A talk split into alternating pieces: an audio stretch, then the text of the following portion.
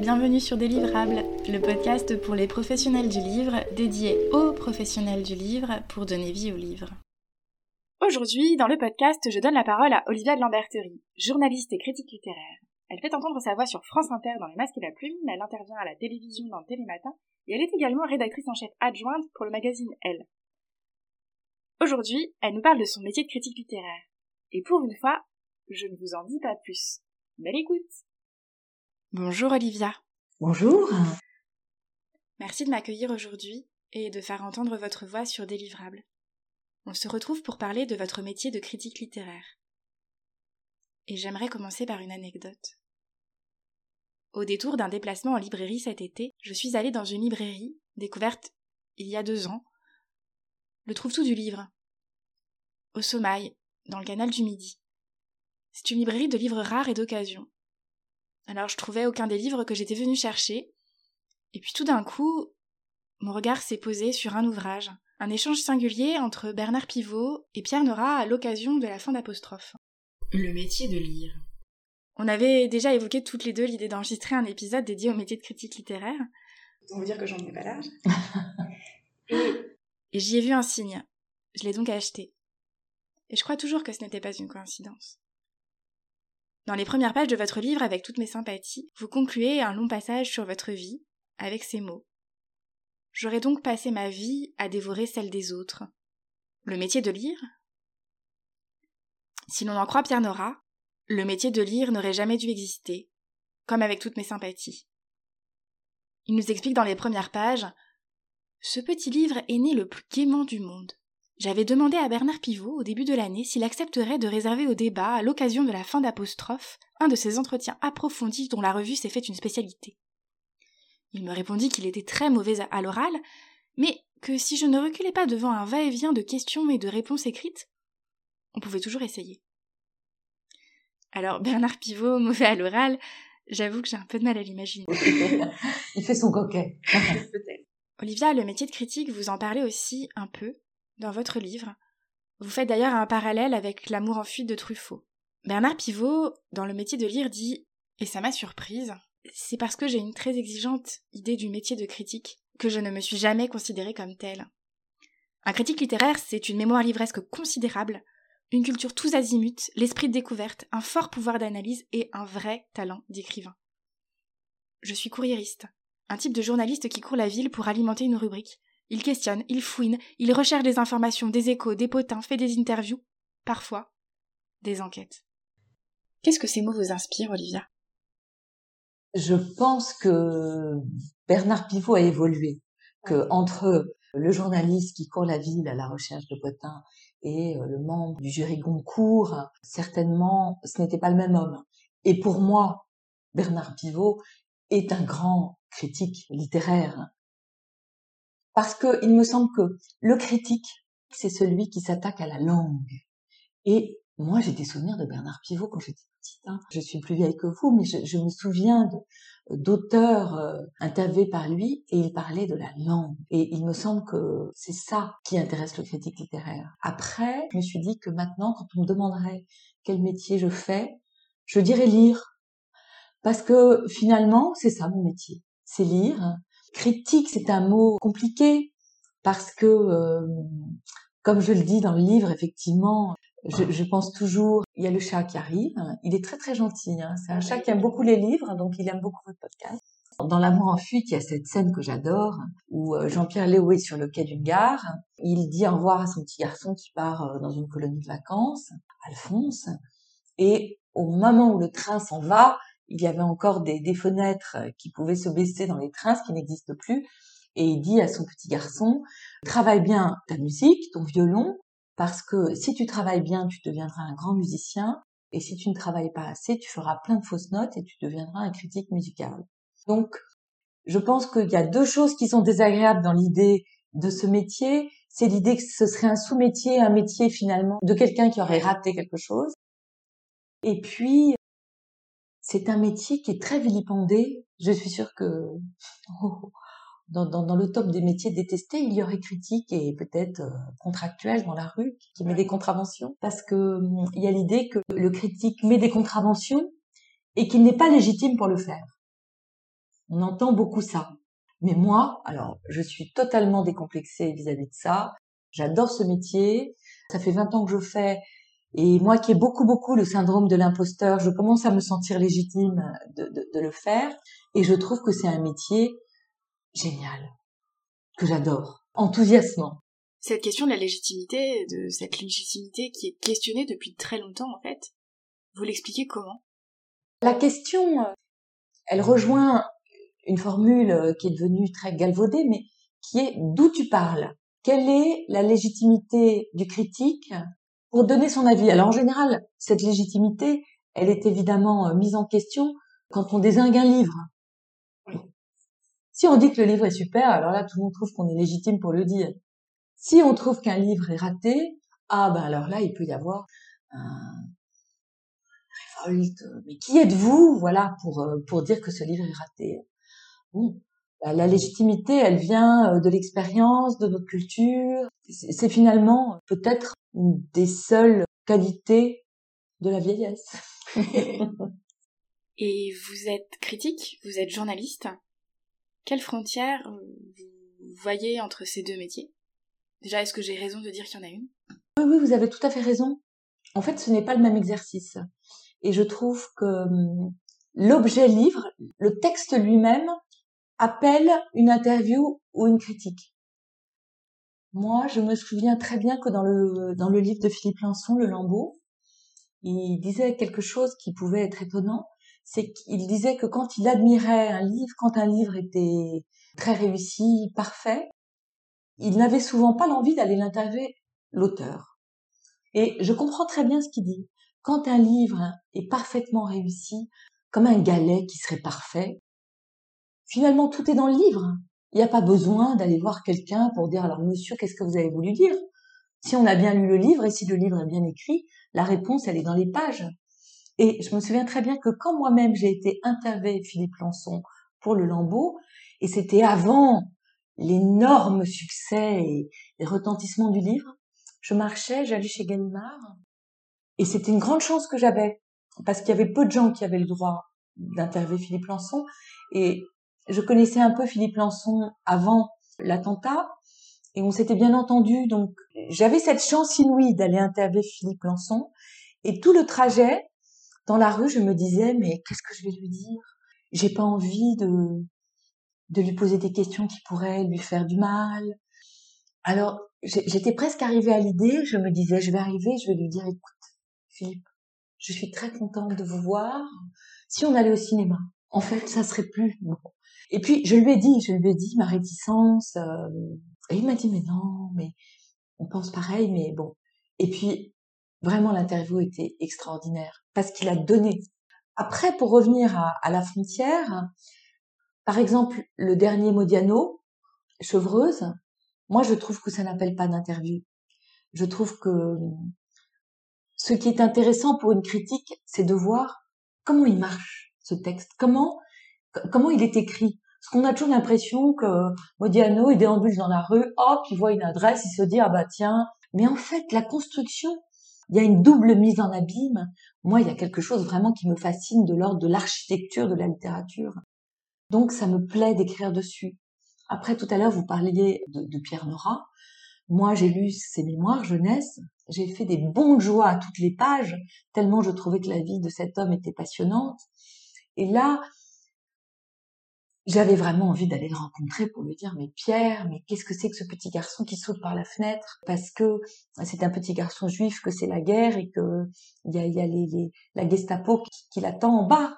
J'avais envie de qu'ils me disent mais, mais qu'est-ce que c'est de rater deux fois normal sup? Et finalement ça a été votre chance. Et la rencontre a été euh, la, rencontre de ami tellement j'ai trouvé que cet homme était merveilleux. Donc vraiment je trouve que c'est deux expériences différentes et qui sont motivées par la nature même du livre. Angot, le livre d'Angot que je trouve absolument sidérant. Je l'ai interviewé déjà, Christine, et, c'était vraiment un moment très très fort. Elle me faisait très peur. J'étais terrifiée. Et puis, en fait, vraiment, ça a été un moment d'échange dont je garde un souvenir très très lumineux. Mais là, je me disais, mais tout est dans le livre. Qu'est-ce que je vais aller l'embêter pour lui dire? Alors pourquoi? Pourquoi vous avez encore écrit sur l'inceste? Je trouvais que la réponse, elle était vraiment dans le livre, et puis elle était déjà d'ailleurs dans le livre qui s'appelle L'inceste, que j'ai relu. Il n'y avait pas besoin de, la déranger. Mais j'aime les deux exercices autant. Hein. Je trouve que je, je serais triste d'être dans ma grotte toute seule avec mes livres et mon ordinateur et du coup, est-ce que pour vous, faut dissocier le texte et l'auteur? Eh bien, alors là, euh, justement, ça dépend de la nature du texte. Et je pense que quand je vais à la rencontre de Pierre Nora, je suis du côté de Sainte-Beuve, qui pense que effectivement l'œuvre et la vie euh, sont indissociables. Et quand je, fais une critique de, de Modiano, quoique la vie est intimement liée, mais là, je suis plus du côté de Proust. Je pense que les deux ont raison que ça dépend du contexte et du texte, évidemment. Oui. Vous intervenez aussi sur différents médias, à la presse, à la radio, à la télévision. Il me semble que ça apporte une vraie complémentarité au métier de critique. Est-ce que je me trompe? Vous ne vous trompez pas du tout, parce que l'exercice n'est pas du tout le même. Il y a vraiment trois types d'exercices différents.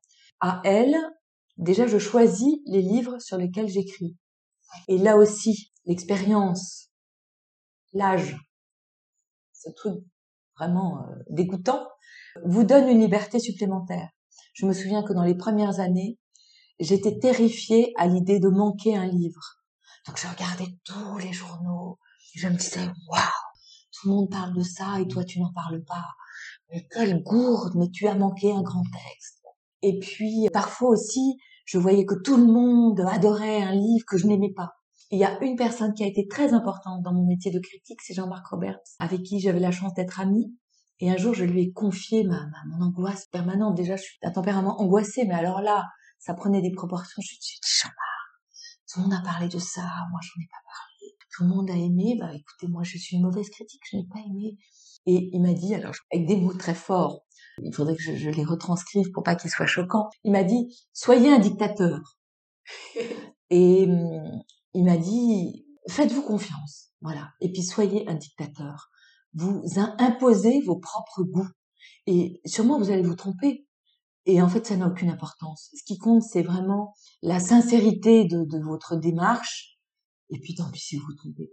Ça m'a délivré d'un énorme poids. Donc à elle, vraiment, je me donne une grande liberté d'écriture et de choix. À la télévision, c'est encore différent. Parce que là, il faut vraiment trouver le livre et l'angle tiré sur le fil qui va faire que le téléspectateur, il est 8 heures du matin, il est en train de prendre son café et que tout d'un coup, il va lever la tête et se dire mais de quoi elle me parle elle? Donc là, autant dans elle, je suis vraiment très très sensible à l'écriture, à la langue, à la voix. À la télévision, je pense que je suis plus sensible peut-être à la force de l'histoire pour tout d'un coup dire attendez là, vous allez voir ce que vous allez voir. Et si je vois que le présentateur Thomas Soto aujourd'hui, euh, tout d'un coup il y a une sorte d'étincelle dans son regard, il se dit mais qu'est-ce qu'elle me raconte? Je sais que c'est gagné. Et puis le troisième exercice c'est le masque et la plume. Alors là c'est encore autre chose parce que je suis pas toute seule, je suis avec mes camarades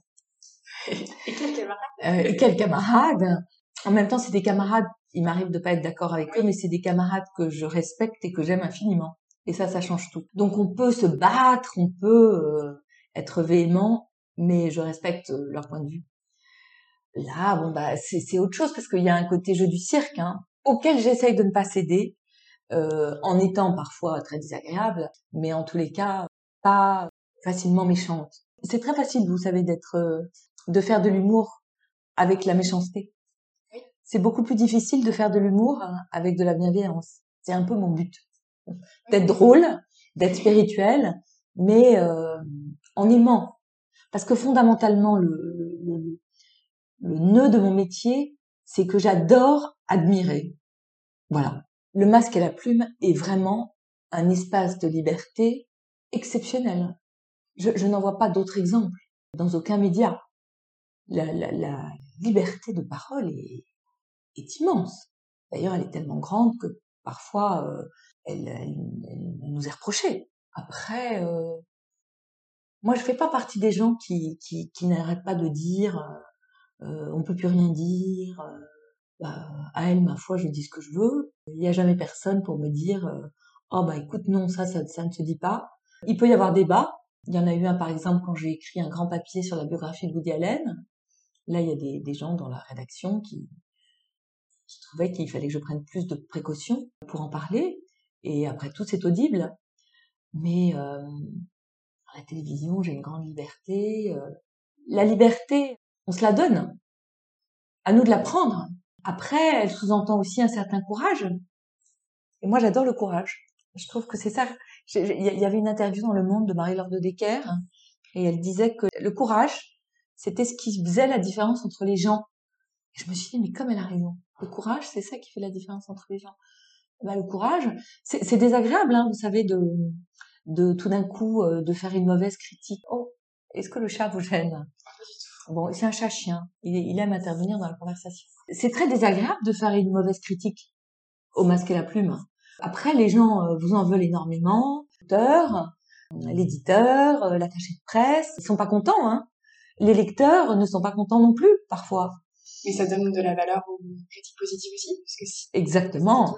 Sans la liberté de blâmer euh, n'est pas d'éloge flatteur, mais oui, c'est une liberté qu'on se donne de dire, bah écoutez, non, ça, ça marche pas il, faut être vraiment très très structuré, brillant et fort mmh. pour euh, démolir un livre. Il faut avoir vraiment des arguments.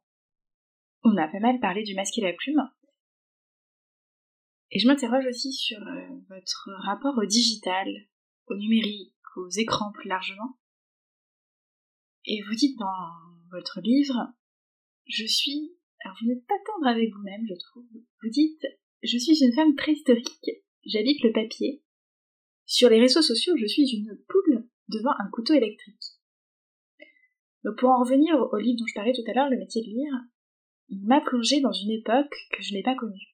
Apostrophe, moi, enfin quand ils ont sorti leur livre, euh, Bernard Pivot et, Pierre Nora, c'était en 90 et j'avais deux ans. Ce que je trouve très intéressant, c'est que Bernard Pivot, il parle notamment de la télévision avant et après la télécommande, la zapette, comme il l'appelle. Alors moi, je n'ai connu que la télévision avec télécommande. Globalement, et ce texte me semble très visionnaire, il reste encore d'actualité. Ça m'a rappelé une interview d'ailleurs de Marguerite Duras qui visualise les années 2000 en 85 et qui dit Je crois que l'homme sera littéralement noyé dans l'information. On aura des postes de télévision partout, dans la cuisine, dans les water closets, dans le bureau, dans les rues. Est-ce que vous diriez que votre métier de critique, vous devez l'adapter au monde des écrans aujourd'hui? Elle était géniale, Duras, hein, quand même. Elle avait des, des sortes de, de, de fulgurances et d'épiphanies. Je suis assez rétive. Après, il y a juste d'abord une question euh, de temps. Lire, c'est chronophage, les écrans, c'est chronophage. Donc il faut choisir. Le seul réseau social sur lequel je suis, c'est Instagram. Après, je vis à l'abri des écrans. Je regarde quasiment pas la télévision. Il y a quelques sujets qui me fascinent qui m'éblouissent et qui, me captivent, mais je, vis même à l'abri de l'information. Aujourd'hui, je suis euh, captivée par le procès du Bataclan, donc tous les soirs je guette dans le monde Pascal Robert Diard, mais il y a une grande partie de l'information qui m'échappe.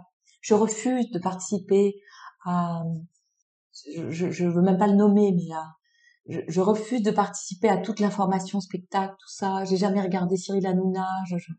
Je, refuse. Je ne veux pas être abîmée par ça.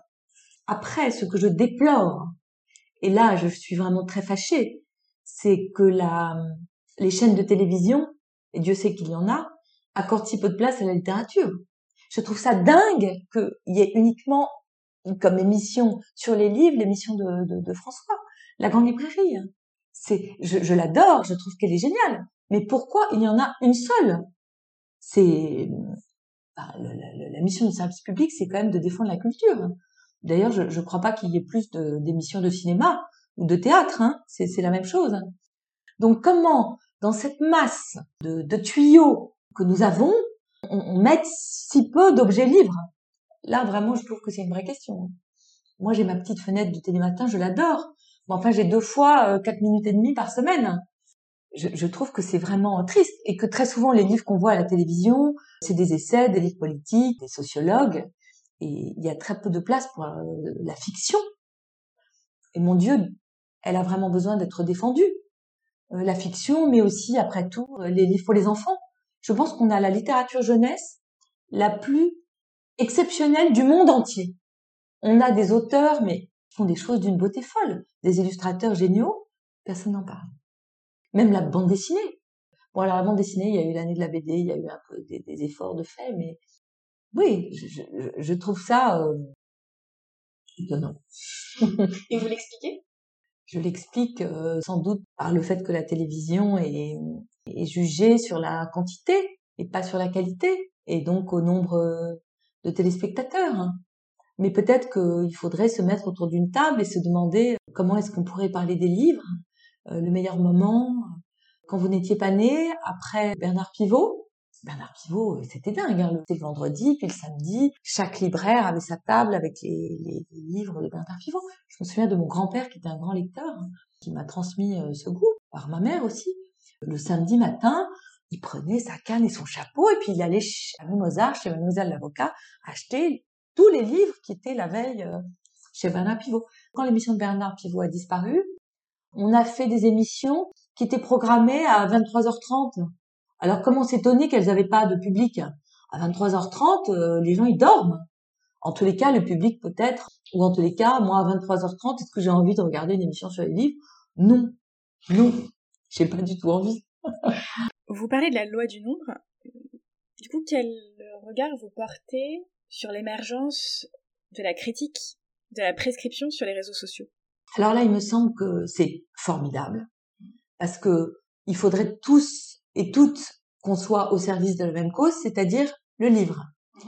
Et alors en même temps, je trouve qu'il y a une confusion généralisée autour de la critique.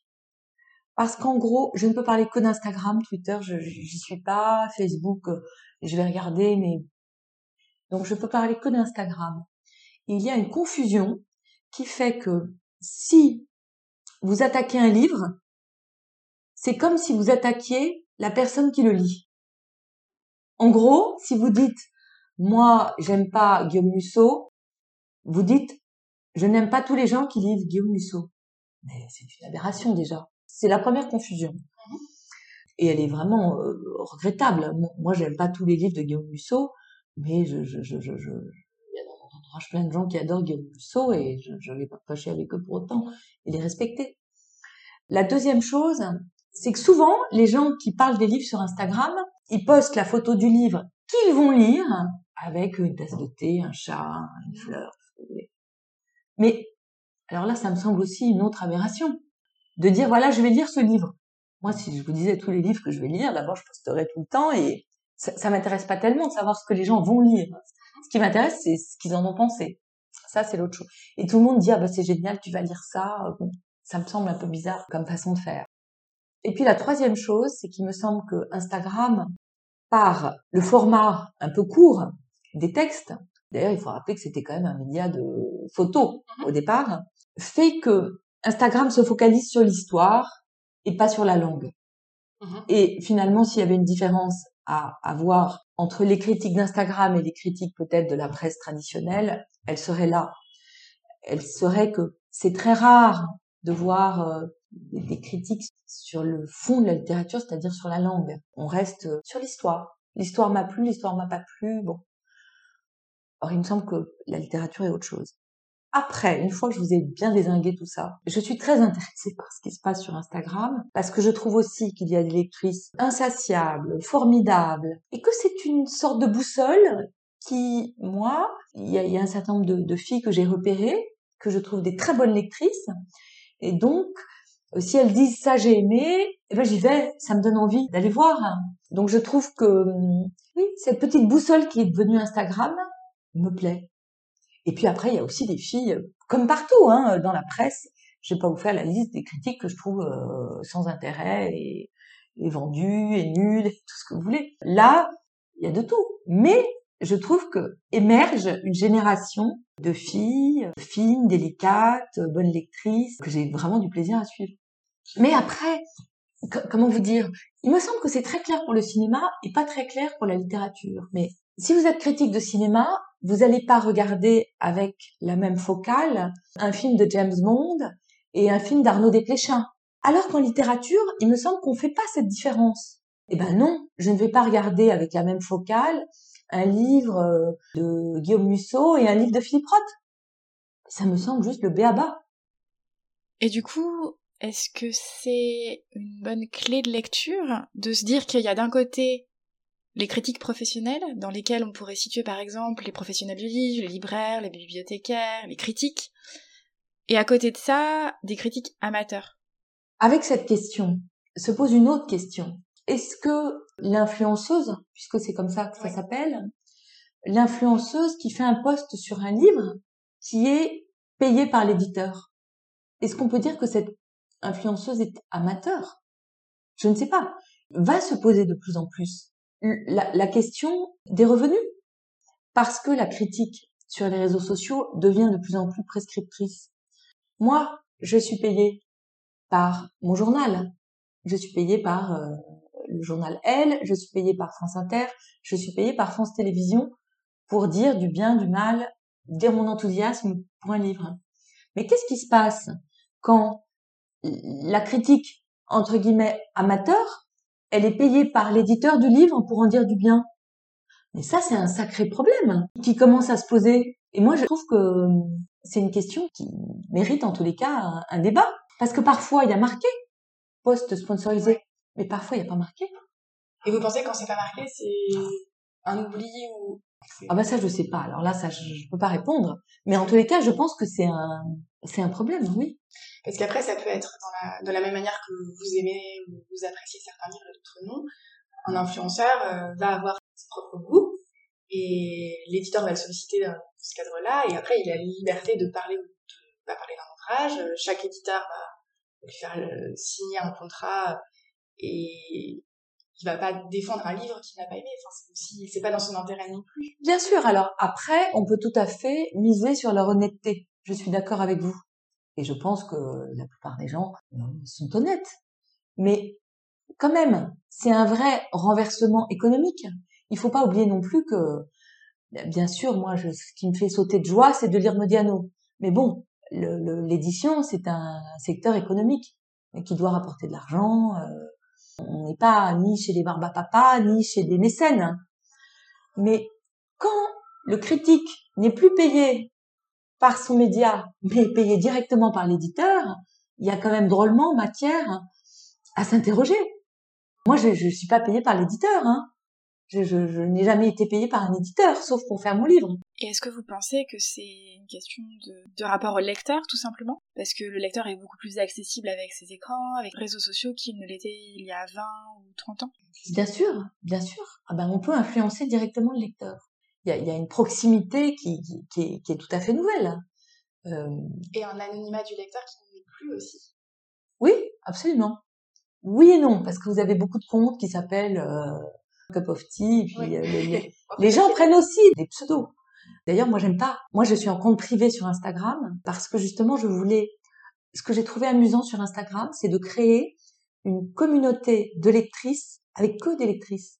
C'est-à-dire que je refuse Jean-Pierre 006, j'aime la vie Y et je suis euh, de bonne humeur le matin. Moi, j'ai vraiment essayé d'avoir une communauté avec que des gens qui aiment lire. C'est génial. Hein. Honnêtement, c'est très enthousiasmant. C'est pour ça que je, suis très partagée. Je trouve que Instagram est un média génial, mais qu'il faut réguler par des lois euh, de bon sens. On est en train en même temps d'enfanter un monstre. Le documentaire qui m'a le plus fasciné cette année, c'est le documentaire qu'on peut voir sur Netflix, qui s'appelle Derrière les écrans de fumée, où vous avez quand même tous les inventeurs de Facebook, de Pinterest et d'Instagram qui sont comme des repentis dans un film de, de, de Martin Scorsese, à dire euh, ben non, en fait ce qu'on a fait est horrible. Et quand à la fin on leur dit vos enfants, ben non, nos enfants, ça, ils sont forcément interdits de tout ça. Ça fait froid dans le dos. Et les derniers rebondissements sur Facebook, euh, je pense que on est en train de créer des névroses. Donc Instagram est pour le moment un tout petit peu protégé. C'est le réseau des bisounours, mais de moins en moins. Donc faisons attention à ce qu'il le reste. Donc là, vous parlez de la loi du nombre, de la prescription. Des livres, vous en recevez beaucoup, beaucoup. Et de plus en plus, j'aurais tendance à dire, mais là, vous allez peut-être rectifier. Comment vous faites pour recevoir, pour accueillir tous ces livres? Je fais des piles. J'en reçois beaucoup. J'en reçois beaucoup parce que je reçois tout. Parce que je reçois les romans, les essais, la littérature pour les enfants, la BD. Euh. Après, en fait, c'est assez facile. C'est pas le plus difficile du, métier parce que on travaille en enfin moi en tous les cas, je parlais que pour moi, je, n'aime pas les généralités, je travaille en très bonne intelligence avec les éditeurs et les attachés de presse. Un éditeur peut m'appeler et me dire euh, regarde ce livre, il est génial. Parce que les éditeurs ne publient pas que des livres géniaux. J'ai mis très longtemps à comprendre ça. Parfois, un éditeur, il publie un livre, il sait qu'il n'est pas bien. Pendant très longtemps, je me suis dit, mais pourquoi il publie alors? Eh ben, il le publie, et c'est l'honneur des éditeurs, parce que il suit une œuvre, et par exemple, eh ben, il y a un auteur euh, qui a raté un livre. Eh ben, la grandeur de l'éditeur, c'est de le publier quand même. Et puis de, se dire que celui d'après sera plus réussi. Donc, si un éditeur m'appelle et me dit ce livre est génial, qu'est-ce que je fais? Je fais confiance aux gens. Je le lis. Si il est vraiment génial, ben voilà, vraiment, c'est toutes les planètes sont alignées. Je fais une critique euh, enthousiaste. J'essaye vraiment de, de soutenir le livre le plus possible, et c'est très bien. Si le livre est pas du tout génial, bon, bah voilà, j'ai juste perdu deux heures, trois heures, quatre heures, et je le dis à l'éditeur, hein, parce que euh, j'ai des rapports d'absolue sincérité avec eux. Je lui dis, dis donc, alors là, ton truc, ça m'est tombé sur les pieds, euh, bon. Vous vous contentez pas du silence quand... Euh, ah non, non, non, non, non, non. Il y, a, bah, il y a un vrai échange entre l'éditeur, l'attaché de presse et nous. Alors après, il peut y avoir deux cas de figure. Soit je pense vraiment que le livre est pas réussi, soit je pense que le livre est réussi mais qui ne m'a pas plu. Parce qu'il y a des livres que je trouve euh, tout à fait réussis, mais qui sont pas mon goût. Hein. On peut euh, adorer Picasso et préférer Matisse. Mais on dit pas Picasso c'est nul. Donc on peut dire, bah oui, moi je préfère Stendhal à Flaubert. Si l'éditeur me rappelle et me dit, dis donc, là j'ai un autre livre génial. Là, la confiance, elle repose drôlement sur ce qui s'est passé avant. Et comme la route est longue, la cinquième fois où l'éditeur va me dire, il est génial ce livre, ou il ne le sera pas, je ne le lirai plus. Donc on a tout intérêt à être le plus honnête possible, l'éditeur, l'attaché de presse et moi-même. Et dans ce cas, moi je fais des piles, il y a les livres qui m'ont été recommandés euh, par les, maisons d'édition, il y a les auteurs que j'adore et que de toute façon je suis, euh, Nancy Houston, Marie Dariussec, Emmanuel Carrère. Euh. Et puis, il y a les premiers romans, ou les deuxièmes romans, ou les troisièmes romans, d'auteurs que je connais pas, et tout d'un coup, j'ai une quatrième de couverture. Moi, je suis comme vous à la librairie. Hein. Et je me dis, waouh, mais qu'est-ce que c'est que ce truc? Ça me donne envie. Après, le métier et l'âge, l'expérience fait que assez vite, je me rends compte, est-ce qu'il y a une langue? Ça, vous n'avez pas besoin de lire 300 pages pour le savoir. Hein. Donc j'en ouvre beaucoup, et puis il y en a que j'arrête, il y en a que je jette par terre en des cris de rage. Et puis, euh, il y en a que je poursuis évidemment en poussant des cris de bonheur. Donc, je trouve qu'on les choisit beaucoup en les ouvrant. Et vous avez, je crois, un rituel? Vous les ouvrez en page 66 Alors, j'ouvre, je regarde page 66. Et, bon, alors ça, c'est une sorte de, clin d'œil. Mais après, lorsque je les ouvre et que je les lis, je vais toujours jusqu'à la page 66. Parce que je ne connais aucun livre qui soit nul jusqu'à la page 66 et qui devienne génial page 67 c'est aussi les croix qu'on met dans la marge. Vous mmh. savez, j'ai aucun respect pour l'objet livre. Je pense qu'au contraire, respecter l'objet livre, c'est la noter, le torturer. Et puis j'ai une mémoire euh, assez visuelle. Donc, je sais que au milieu du livre, au milieu de la page à gauche, il y a quelque chose qui m'a... Si page 66, j'ai pas fait une seule croix, c'est pas bon signe. Hein. Tout d'un coup, il y a une phrase, c'est la phrase qui vous interpelle. La, semaine dernière, je faisais une interview de Podalides, Denis Podalides, qui a écrit un livre absolument sublime sur Shakespeare, et je lui disais quel est votre mot préféré? Et il me disait mais c'est le mot dans la phrase. Il me dit dans la dernière phrase de Céline, il y a un adverbe qui est génial. Et je comprends ce qu'il dit. C'est le mot, c'est la phrase. Tout d'un coup, il y a une phrase. Vous dites mais qu'est-ce que c'est? Et cette phrase, tout d'un coup, elle, elle vous éblouit, elle vous sidère, elle vous agace. Mais c'est quand même ça. C'est pas seulement la littérature. Moi, je suis quand même un peu en colère contre toute une littérature molle de euh, juste des histoires de Madame Duchemol va pas bien et puis tout d'un coup euh, elle va aller mieux. Avant, la littérature euh, populaire était fondée sur le secret de famille. Oh, tout d'un coup, ah, mon père est pas mon père, mon père est mon frère, oh, quelle catastrophe. Maintenant, c'est vraiment une littérature de résilience, mais que je trouve très paresseuse. Hein. D'ailleurs, c'est pas normal de publier un livre par an. Ça veut dire qu'il y a de la paresse quelque part. En tous les cas, dans l'écriture. Et vous avez appris à lire En empruntant la langue des signes Oui. À la petite école Oui. Qu'est-ce que vous, qu'est-ce que vous voulez dire? Mais non, parce que c'était une petite école qui était genre un peu Montessori, euh, un peu bizarre. Et euh, c'était une école géniale. C'est le fondement de toute ma personnalité, c'est ça. Où on nous disait, ce truc fou, ce qui compte, c'est pas la belle écriture, hein, c'est ce qui est écrit. Alors qu'on n'apprend pas ça aux enfants. Pendant des années, on leur fait faire des lignes pour qu'ils écrivent bien avec des ronds, alors qu'après ils écriront avec des écrans. Je trouve ça absurde, hein. honnêtement. Euh, j'adore écrire à la main, mais il y a des enfants qui écrivent mal à la main, mais c'est pas grave. Donc, je sais pas, c'était une, méthode de lecture qui était ni globale ni semi-globale, avec le A, le B en faisant des gestes. Puis moi, ça a dû marcher avec moi. Vraiment, je me souviens du, du, du bonheur que c'était de lire un livre. Et ce qui était génial dans cette école, pas comme les autres, c'est qu'on m'a dit, OK, bah, t'as envie de lire, lis. Bah, tu veux lire un oui, oui, très bien. Et à Noël, j'en avais lu 40. Et dans une autre école, on m'aurait dit, bon, bah, peut-être faut faire d'autres choses. Hein. Je, je, je, suis très en colère aussi contre, pourtant, je, je, je pense que Jean-Michel Blanquer est vraiment quelqu'un qui essaye de faire bouger l'école, qui est euh, un mammouth. Hein. Je suis en colère contre les livres qu'on fait lire aux enfants à l'école. Parfois, j'ai l'impression qu'on veut les dégoûter de la lecture alors que tout se joue là, en sixième, en cinquième, en quatrième, parce qu'en plus, les enfants à l'école, les, petits lecteurs sont d'énormes lecteurs. Ils, lisent tous Harry Potter. Bon, euh, vous connaissez un adulte qui lit la quantité de lignes, de mots d'Harry Potter en si peu de temps. Il n'y en a pas beaucoup. Les enfants, ils sont là dans la rue, vous leur donnez Harry Potter, ils lisent dans la rue, ils lisent dans leur bain, c'est extraordinaire. Et puis, tout d'un coup, à 13 ans, il y a un fossé. Il y a, tout d'un coup, la princesse de Clèves ne peut rien contre Minecraft. C'est un combat impossible, c'est un combat perdu. Comment faire pour lui donner une petite chance à la princesse? Alors sûrement pas en leur donnant à lire les livres que l'école leur donne à lire. Hein. Mon deuxième fils, qui est pas un gros lecteur, tout d'un coup, je lui ai donné euh, le conte de Monte Cristo. J'avais le même enfant qu'avec Harry Potter.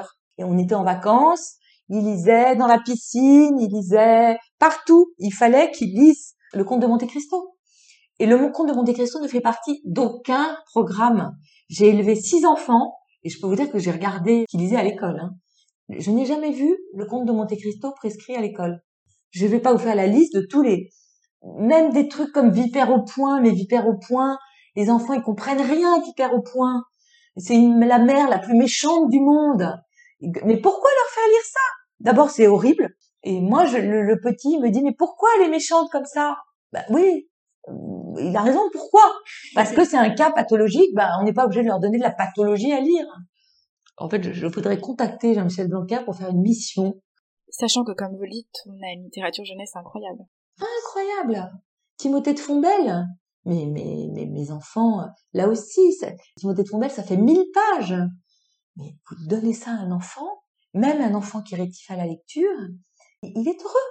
Après, il faut les accompagner, il faut lire à haute voix avec eux. Faut pas, à partir du moment où un enfant sait lire, le lâcher en lui disant, OK, maintenant, vas-y. En plus, le plaisir qu'il a eu à partager les lectures, tout d'un coup, vous lui supprimez. Je, pense qu'il faudrait rétablir des, des, manières de lire à plusieurs. Vous parlez des lectures qui peuvent dégoûter les enfants, pas forcément appropriées. Vous en avez parlé à un moment particulier de votre vie au moment de l'écriture de Avec toutes mes sympathies. Mais est-ce que vous avez déjà eu le dégoût de la lecture? Alors ça m'arrive chaque année au mois de juin. D'autant que c'est une période où je dois mettre en boîte beaucoup de choses pour l'été, pour pouvoir partir en vacances et lire la rentrée littéraire. Donc c'est une période où on enregistre tous les masques et la plume pour l'été. Donc parfois on peut faire trois enregistrements en un mois, ce qui veut dire 15 livres déjà obligatoires, hein, en plus de tous les autres livres au mois de juillet, fin juin, j'ai l'impression que mon cerveau est saturé de mots. Que vous voyez si, comme dans un petit dessin humoristique de Sampé, qui mon Dieu, si on m'ouvrait le cerveau, vous voyez, il serait plein de mots. Et il y a toujours un instant où il faut que je m'arrête. Comme un disque dur qui serait plein et il faut que, hop, je fasse un petit nettoyage. Et puis, il faut trouver le livre qui va vous redonner envie de lire. Alors, pour beaucoup de gens, je sais que c'est les polars. Pas votre cas du tout. Alors, pas du tout, alors de moins en moins, je crois. J'aime de moins en moins les polars. Donc, il faut trouver le livre qui va vous donner envie de vous y remettre. Il faut trouver un livre bizarre, en fait. Qui vous déstabilise Oui, ouais. Il faudrait faire la liste des livres qui redonnent envie de lire. Je pense que, par exemple, là, j'ai reçu en quarto Roald Dahl, avec une préface absolument géniale de Julien Bisson. Et je crois que Roald Dahl, ça peut vous redonner envie de lire. Vous avez publié votre premier ouvrage assez récemment. Et lors d'une rencontre à la librairie Mola, à l'occasion de la sortie de ce livre, avec toutes mes sympathies, vous évoquez la remontée de bretelles de Jérôme Garcin qui vous invitait quelque temps plus tôt à écrire pour, je le cite, ne pas devenir une critique aigrie. Et puis, il y a ce message de votre frère Alex. Écris ton livre. Vous finalisez actuellement votre deuxième ouvrage. Vous avez publié avec toutes mes sympathies il y a maintenant trois ans. Que vous a appris votre métier de critique pour écrire votre premier livre? Et qu'est-ce que ça a changé d'avoir écrit un livre dans votre vie de critique? Alors ça, c'est la plus difficile des questions que vous me posez. Je pense quand même que le fait d'être critique, surtout le fait de lire tant de livres, parce que vraiment j'en lis beaucoup, ça m'a donné une sorte de de manière de voir l'architecture d'un livre. Je pense que plus qu'un lecteur lambda, j'arrive à voir comment est construit un livre. Et d'ailleurs, ce que j'aime dans un livre, c'est justement de ne pas comprendre comment il est construit. Vous savez, c'est comme une robe. Pas voir les ficelles. Exactement, de pas voir l'envers. Comme euh, parfois dans ma vie, j'ai vu des vêtements de haute couture et c'était tellement somptueux qu'on ne voyait pas comment c'était fait. Et un livre, parfois, je sais plus, ça m'est arrivé il y a pas longtemps. Je me disais, mais comment ça marche? Comment il arrive à mélanger tant de points de vue, de d'époque, de, de, glissement? Je, je, je voyais pas comment ça marche, j'étais admirative. Donc, j'ai quand même une vague idée de comment ça marche. C'est comme si toute ma vie, euh, si j'avais fait des gammes, quand même, toute ma vie, et puis là on m'avait dit, allez maintenant, tu vas écrire une symphonie. En tous les cas, je connais le solfège. Donc je pense que le métier de critique, ça vous donne ça. Et je pense que c'est impossible d'écrire sans avoir lu. Ou alors trois génies. Il y a toujours des génies, ça existe, je crois beaucoup aux génies. Mais sinon, les, les, les gens qui écrivent sans avoir lu, pour moi, alors là, c'est un mystère total. Ce n'est pas possible. Et d'ailleurs, quand je suis coincée, quand j'écris le premier ou le deuxième livre, je prends un livre de quelqu'un que j'aime, je l'ouvre au hasard, et ben, alors c'est peut-être la pensée magique, mais souvent j'ai la solution. Parce que ça peut être un problème technique. À quel temps vous écrivez? Voilà, j'ai l'impression que ça, mais c'est ça qui fait un livre. Et que hum, il y a une grande partie de la littérature qui se pose pas la question. D'ailleurs, c'est pas de la littérature. Il y a une grande partie des gens, ils veulent juste raconter une histoire. Ben moi, ça m'intéresse pas en tant qu'auteur et d'ailleurs en tant que lecteur. Donc moi, j'essaye de chercher comment on la raconte cette histoire et que les réponses, elles sont souvent dans les livres. Vous insistez beaucoup sur la voix, disant d'ailleurs que vous ne saviez pas ce que vous vouliez raconter et que c'est pour cela que vous avez mis du temps à sauter le pas d'écrire votre livre. Votre frère vous disait écris ton texte, ma sœur. Est-ce que vous aviez prévu d'écrire un texte avant? Oui, j'avais une autre idée et que j'ai un petit peu reprise dans le deuxième. Mais en fait, il est devenu autre chose aussi. En fait, je crois que, sauf si vous décidez d'écrire une biographie de Flaubert, bon, là, effectivement, vous pouvez changer de point de vue, mais en tous les cas, la, la matière, elle reste la même. Après, je pense beaucoup que les livres s'écrivent en s'écrivant. Ça a l'air idiot, mais c'est vraiment le cas. Et que, justement, le petit moment intéressant, c'est celui où vous êtes devant votre ordinateur, votre, votre cahier, et tout d'un coup, vous écrivez quelque chose que vous ne saviez même pas que vous pensiez. Ça, alors là, je suis sûre de ça. Parce que c'est, en général, c'est des choses pas marrantes, hein, c'est plutôt de la douleur. Hein.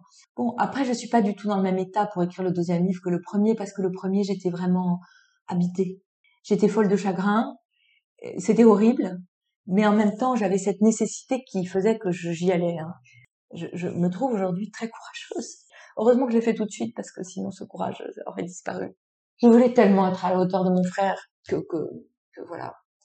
Après, aujourd'hui, j'ai pas la même nécessité, mais en même temps, j'ai toujours cette espèce de volonté d'épater mon frère, parce que je sais que je suis pas folle au point de penser qu'il le lira assis dans un fauteuil euh, sur un nuage.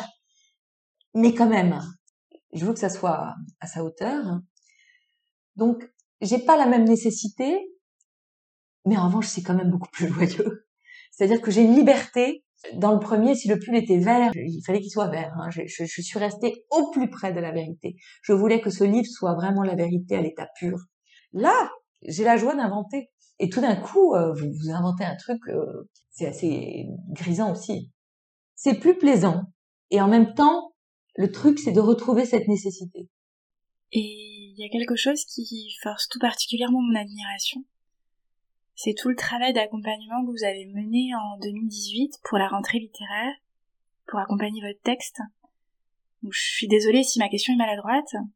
Vous parliez tout à l'heure des textes qui se suffisent à eux-mêmes. Est-ce qu'il était nécessaire pour vous d'en parler? Est-ce que d'ailleurs vous vous êtes posé la question?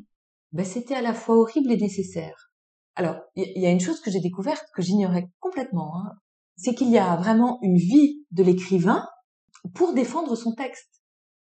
Que hum, le, livre il est fini et que pendant des mois, les auteurs vont les porter dans des salons, dans des signatures, dans des librairies, que ça fait partie de la vie de l'auteur.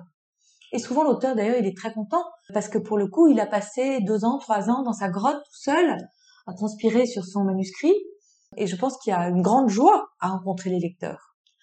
Alors moi c'était un petit peu plus paradoxal parce que le, texte était si personnel que tout d'un coup euh, quand il fallait se lever et parler euh, du livre c'était pas facile et surtout que j'avais l'absolue nécessité de ne rien dire qui pouvait faire du mal à mes parents.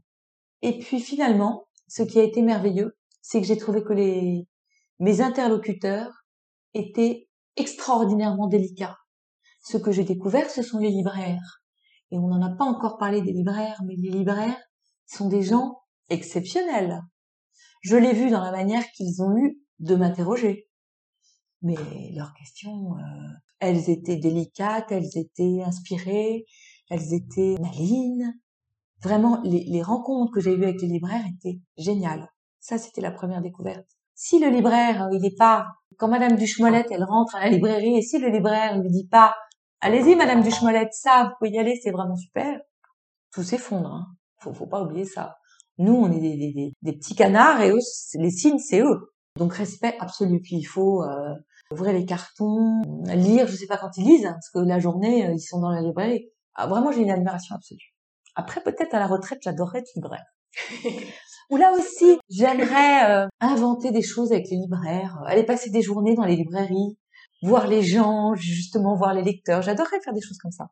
Et puis la, deuxième chose qui a été merveilleuse qui a fait que cet exercice très périlleux est devenu très intense, c'est la rencontre avec les lecteurs. Je vous passe les premiers salons où il y a des trucs euh, hyper drôles. Heureusement, je crois que j'ai beaucoup d'autodérision. Mais les gens, ils prennent, vous êtes dans un salon, ils prennent le livre, ils regardent la quatrième de couverture, et puis ils vous regardent, ils disent, oh là là, c'est vachement triste, non? Alors vous dites, oui, c'est triste, oui, si vous voulez un livre gay, oui, je, aussi. Mais passer ce petit stade-là, les gens qui sont venus me voir, c'était incroyable. C'est des gens qui arrivaient, qui me confiaient leur histoire. C'était une histoire évidemment euh, de fils, de frères, de, parents qui s'étaient suicidés. Et les gens étaient mais euh, bouleversants.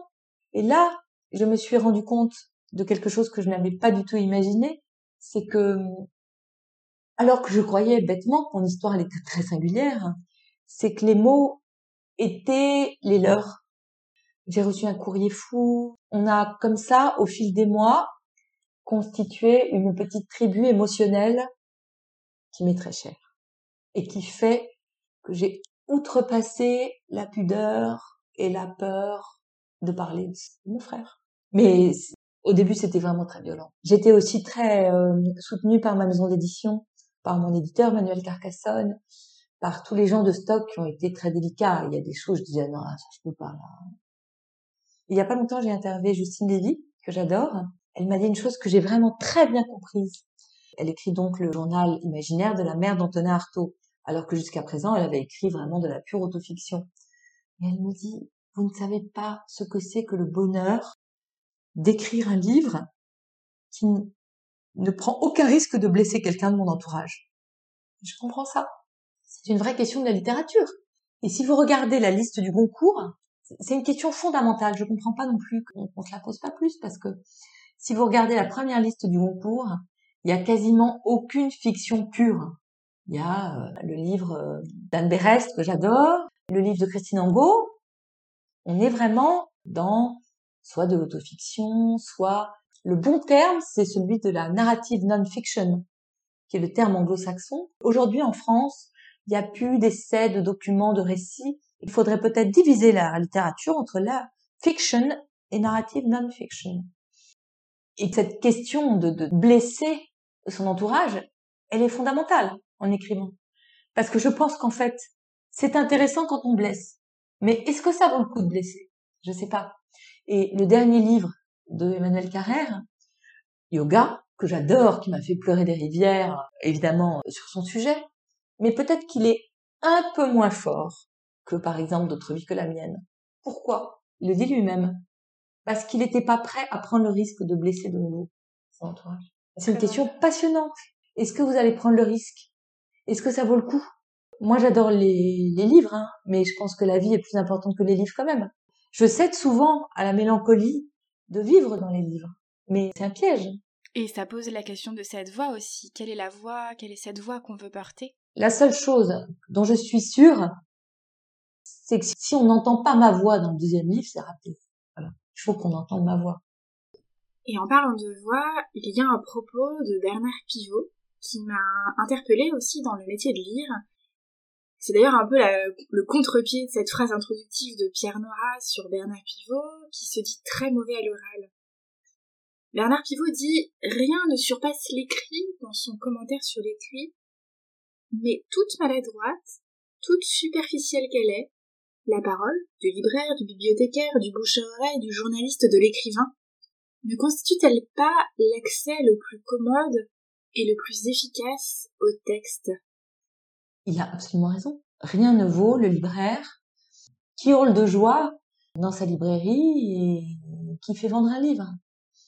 Sauf que cette parole-là, elle ne reste pas, alors que la critique, elle reste, et que la critique, elle est intéressante aussi comme un exercice d'écriture. Moi, j'adore écrire sur les livres, et j'essaye que la critique, elle soit aussi un petit morceau d'écriture. Qu'est-ce que vous a appris justement votre métier d'auteur sur votre métier de critique? Tout se mélange et tout fait sens. Une critique réussie, c'est aussi une critique où on entend une voix. Moi, j'aime les critiques de Jérôme Garcin.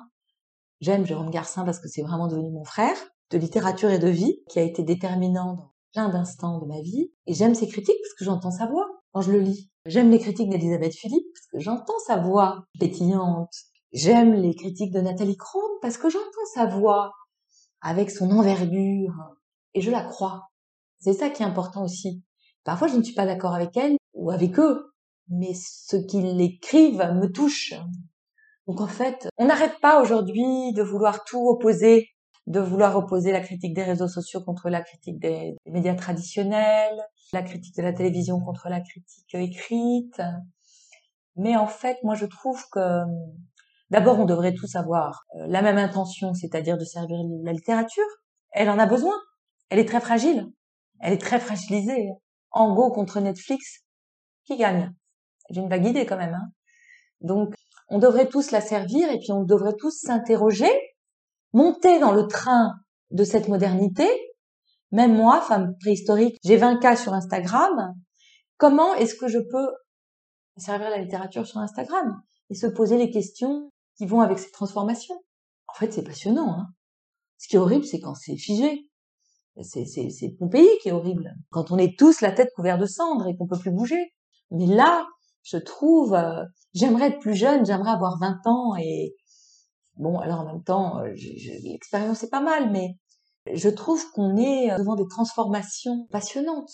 Comment faire pour que le volume des lecteurs se réduise pas?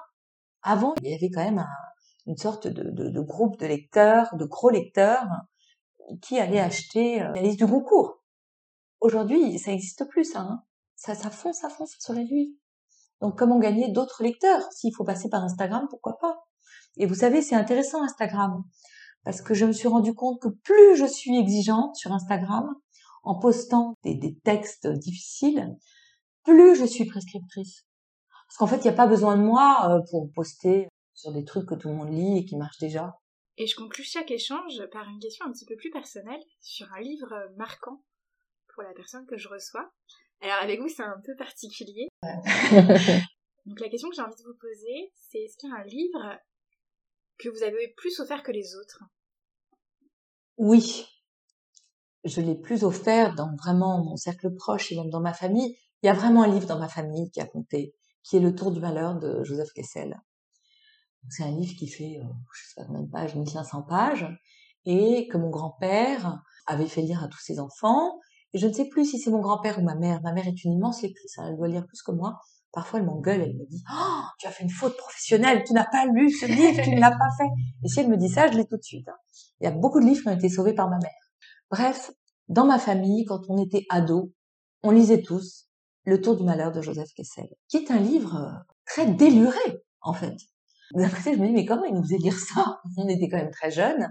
Et en même temps, je me dis, ils ont totalement raison. Il faut faire lire des livres délurés. Parce que c'est ça qui plaît. Quand on a 13 ans, on n'a pas envie de lire un livre de la collection jeunesse avec une maman horrible. On a envie de lire des histoires de la vie, de sexe, de de d'amour, de, de, des trucs qui qui vous titillent quand vous êtes adolescent. Alors là, on était servis, hein, parce qu'alors il y avait tout de la drogue, du sexe, des parties fines, des, des, des trahisons, la guerre. Donc moi, c'est vraiment le livre qui m'a donné le goût de la transgression en littérature. Donc je l'ai offert par exemple à la fille de mon frère, Juliette, quand elle a été en, âge de le lire. Et puis, il n'y a pas très longtemps, mais vraiment il n'y a pas très longtemps, parce que j'en parle dans, avec toutes mes sympathies. Mais à ce moment-là, je ne vois pas ce qui est gros comme une maison, qui est que ce livre, c'est le livre le plus personnel de Joseph Kessel, même si tout est maquillé, c'est le livre de la croix de sa vie, de la tragédie de sa vie, de sa culpabilité d'ailleurs, du suicide de son petit frère. je me suis dit, mais comment je l'avais pas vu? Et puis finalement, vous voyez, c'est ça qui est extraordinaire dans la littérature, c'est que c'est comme un puzzle, tout fait sens. c'est quelque chose que vous voudriez ajouter? Le podcast est aussi, on n'en a pas parlé, mais un moyen de parler de la littérature, du métier du livre que j'adore. Moi, ça a changé mes transports en commun qui sont devenus des transports sentimentaux. Euh, on a tous des, écouteurs dans les oreilles. Écouter des podcasts sur la littérature euh, et le vôtre en particulier, c'est un grand, grand bonheur. Merci. C'est un média en pleine euh, effervescence et qui est tout à fait oublié des subventions, des... Là aussi, voilà, une transformation qu'il faut accompagner, bien sûr aider. L'époque est formidable, elle change à toute vitesse, mais quand même, peut-être c'est la chose la mieux pour ne pas vieillir comme une, une vieille conne, c'est de monter dans le train de la modernité. Santé parle génialement bien, par exemple. Oh, j'ai reçu un livre là de, de, avec des esquisses de Sampé et une préface de Modiano. C'est chez Bûcher-Chastel. Tout les, le travail préparatoire des dessins de Sampé. Et donc vous voyez comment naît le dessin. Et en fait, au lieu de l'alourdir, il l'allège. Et ça, c'est peut-être la définition de la littérature. Au lieu de l'alourdir, faut tout alléger. Bah, merci beaucoup, Olivia. Je vous en prie, merci à vous, c'était formidable. Je vous donne rendez-vous jeudi prochain pour poursuivre cette réflexion. Retrouvez Délivrables, le podcast dédié aux professionnels du livre, dans les semaines et mois qui viennent, tous les jeudis, pour parler cycle de vie du livre, questions, transmission et réponses dédiées pour que vivent les livres dans toute leur diversité. Lire, écouter, parler et échanger. Je vous parlerai de situations concrètes. À chaque fois, vous trouverez sur le site www.delivrable.com des notes de l'épisode. Vous pouvez dès aujourd'hui suivre son actualité sur Instagram et LinkedIn sous l'identifiant Délivrable. Attention, sans et. Et surtout, n'hésitez pas à partager ces podcasts à vos collègues si vous pensez qu'ils peuvent leur être utiles. À bientôt!